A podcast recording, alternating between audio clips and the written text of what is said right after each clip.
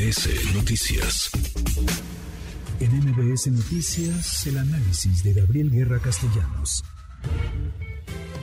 Qué gusto escucharte como cada miércoles, eh, querido Gabriel, Gabriel Guerra Castellanos. Se acaban las campañas hoy, último día de mítines, de llamados al voto, de publicación de encuestas en el Estado de México y también en Coahuila. ¿Cómo estás, Gabriel? Mi querido Manuel, muy buenas tardes. Pues viendo esta recta final, van todo el mundo echando ahora sí el último estirón, metiendo el acelerador a fondo y algunos pues como sabemos cuando metes el acelerador a fondo a veces responde el auto y a veces cascabelea y veo a uno que otro por ahí cascabeleando. Pues sí, pues sí. Ayer llamaba la atención y sobre todo en estos últimos días, pero particularmente el día de ayer, eh, lo que ocurre en Coahuila, Gabriel, porque en Coahuila el fin de semana la dirigencia del Verde eh, declina en favor de Armando Guadiana, candidato de Morena, pero el candidato del Verde dice, no, yo no me bajo. Ayer empieza desde muy temprano una serie de rumores en donde se hablaba de que el PT respaldaría también al candidato de Morena, Armando Guadiana, cosa que sucede al filo del mediodía, pero es de nuevo la dirigencia nacional del Partido del Trabajo la que se suma a Guadiana, no así el candidato Ricardo Mejía, que es duro, muy, muy duro. Eh, crítico de Guadiana, de Mario, de Mario Delgado. Vamos a escuchar si te parece lo que dijo ayer eh, Mario Delgado en esta, en esta conferencia, Gabriel, y ahora platicamos sobre tu análisis. Claro que sí de aquí en adelante, que nada ni nadie nos divida, ningún interés personal, ningún ego desmedido, ninguna vanidad fútil, ningún interés de grupo puede estar por encima del proyecto de transformación nacional. Vamos a ganar Coahuila y Estado de México juntos y con ello vamos a ganar el futuro en el 2024 ya anclando el 23 al 24. Eso decía Mario, Mario Delgado, era como la 1.30 de la tarde. Le marcamos a Ricardo Mejía en ese momento, Gabriel, y esto nos dijo el candidato, sigue siendo candidato el PT, aunque el PT ya no lo respalda. Y mi respeto al PT, que sé que ha sido extorsionado políticamente, que ha sido amenazado y y creo que mi respeto es para ellos. Pues yo voy con todo, con todo, con más fuerza que nunca, con el pueblo de Coahuila, la gente motivada, porque aquí no nos gustan las imposiciones, no nos gusta la corrupción, y vamos a, dar la sorpresa, el campanazo el día 4 de junio. Pase lo que pase, tú no te bajas, tú vas a llegar hasta el día de la elección como candidato, Ricardo. Claro, claro, ya lo dije, que primero muerto antes que eso. Es más, si, quieren, si quisieran cambiar candidatura, pues tendrían que matarme, ¿verdad? Esa sería la única posibilidad. Tendrían que matarme, primero muerto. Yo voy a llegar como candidato al día de la elección. Así andan las cosas en Coahuila, Gabriel. Qué, qué barbaridad, qué eh, excesos retóricos de ambos, de ambos lados, aunque bueno, para mi colección de frases cursis, me quedo con esa de la vanidad futil. habrá, que, habrá que ponerla enmarcada en en algún lugar especial. Eh, pero pues mira, eh, creo que sí que lo que querían era darle un descontón de última hora a Ricardo Mejía, pues se tardaron. Se tardaron porque, pues evidentemente sí, pues, eh, le torcieron la manita al, PT y al Partido Verde.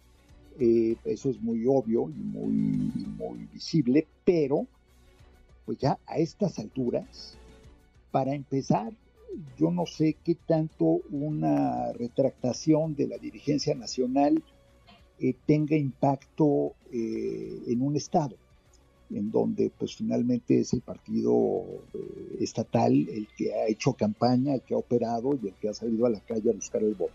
Segundo, pues no todos los votantes van llevados de la mano por los partidos. Hay mucha gente que votará porque pues ya lo decidió así y porque pues así se lo así lo convencieron a lo largo de las campañas.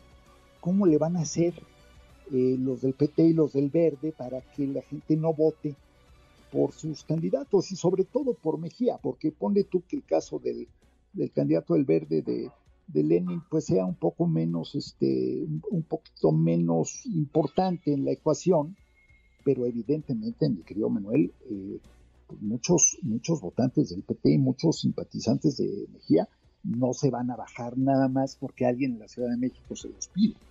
Sin duda, eh, sin duda. Ahora, la contienda en Coahuila, y ahora hablaremos del Estado de México porque luce, digamos, eh, parecida, aunque con diferente eh, candidato a la cabeza, diferente partido punteando, la contienda en Coahuila está muy abierta, Gabriel. Es decir, de acuerdo con cualquier medición, es doble, doble dígito la distancia de Manolo Jiménez, candidato del PAN PRI PRD, con respecto a Armando Guadiana, y ni se diga a los otros candidatos es incluso sí, es mayor la diferencia en Coahuila que en el Estado de México y eh, por eso te digo, eh, veo dificilísimo que puedan cambiar el resultado final.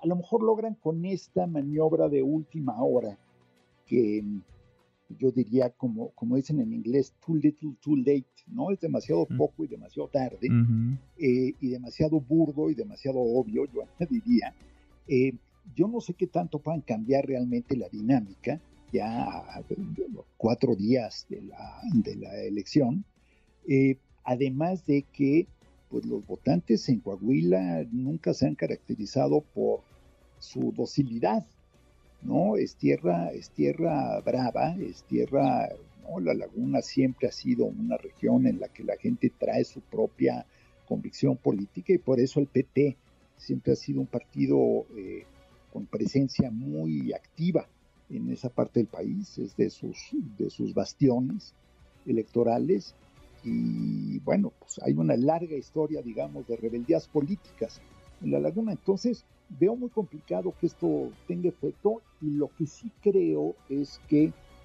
pues, si intentaron el experimento de decir, bueno, vamos a ver qué pasa si alguien se va por la libre, pues ya vieron lo que pasó y ya vieron además eh, el impacto que tiene, claro, son circunstancias diferentes a las nacionales, son todo lo que queramos eh, teoretizar al respecto, creo Manuel, pero evidentemente eh, alguien no operó lo que tenía que operar y alguien se hartó y perdió la paciencia antes de tiempo, porque pues ya digo, lo lógico era que ya dejaran correr que dejaran, pues, que asumieran la derrota. Pero yo creo que alguien vio por ahí eh, algo que no le gustó en las encuestas o en las tendencias y muy probablemente ese, ese algo fue este pues, el crecimiento de fue el crecimiento de Mejía.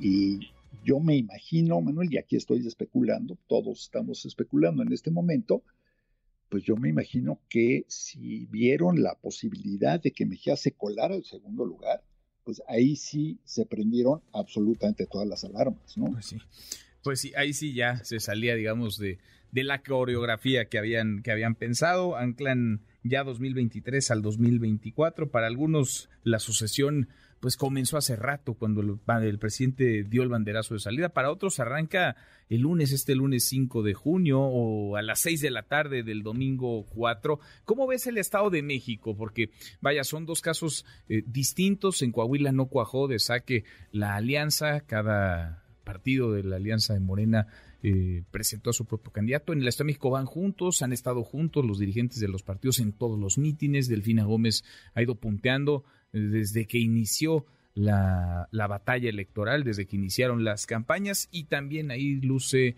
pues luce muy abierta la, pelea, muy, muy lejos del Fina Gómez de Alejandra del Moral, Gabriel.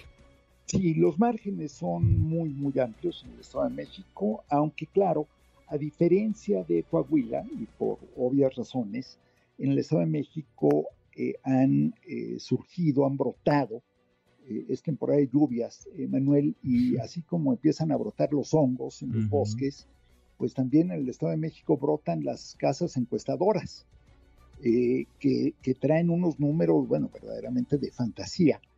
Em, yo, yo he visto por ahí algunas encuestas de casas que jamás en mi vida había yo escuchado nombrar que traen eh, cifras diferentes. Oye, probablemente no las vuelvas a escuchar en tu vida, ¿eh? Probablemente. Es muy probable que eh, este, quiten el letrerito de la puerta este, y den de baja la razón social, suponiendo que tengan razón social. Pero lo cierto es que en el Estado de México, mira, ambas eh, alianzas siguieron el, libreto al pie de la letra. Eh, tanto la alianza de Va México, que apoya a Alejandra del Moral, con PAN, PRI, PRD, como la, pues, la alianza de Juntos Hagamos Historia, en la que nadie se ha desviado un centímetro del guion. Podemos alegar si el PAN empujó todo lo que podía, o si ha empujado todo lo que podría en el cinturón azul, o no, si Enrique Vargas está vendiendo caro su amor o no, y si querrá salir de aquí eh, con, una, con una candidata priista fortalecida, aunque pierda, porque aquí no hay que olvidar, en el Estado de México, eh, suponiendo que todo suceda como dictan las encuestas, pues quedará, quedarán dos o tres contendientes opositores vivos para el 2030 y, o para el 2029, perdón. Y entonces habrá jugado Enrique Vargas, el eh, político panista de Whisky Lucan, habrá jugado con todo a favor de Alejandra del o habrá, se habrá guardado algunas canicas para él luego empezar a construir su caminito. Esa es una pregunta válida.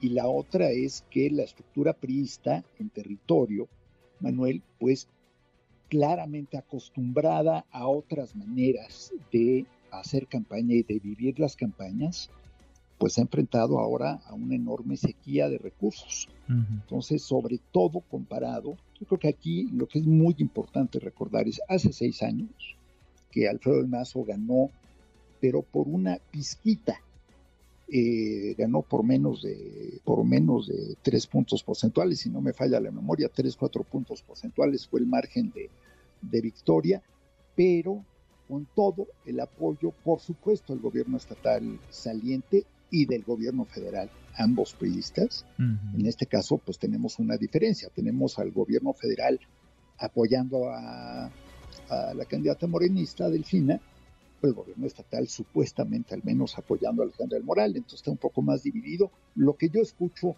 eh, de mis amistades en el Estado de México es que pues sí, la sequía de recursos les pegó, y no es lo mismo que estés acostumbrado a hacer campaña con barriga llena a que pues andes ahí teniendo que pasar hambres. Entonces, pues tiempos muy diferentes. Pues sin, sin mayor sorpresa, entonces, digamos, el pronóstico para el domingo, Gabriel, no habrá mayor eh, sobresalto, nada, nada se saldrá de lo que hemos visto a lo largo de estas semanas de campaña. Muy difícilmente, muy difícilmente pueden variar un poco los números, se puede apretar o abrir un poco más todavía la contienda. Lo que sí creo que queda claro es que ya esto va a definir también las estrategias y las rutas rumbo al 24 y en el caso de Morena, pues va a dejar claro que eh, sí hay un riesgo en exponerte a una deserción o a que alguien se la juegue por un eh, partido aparentemente chico.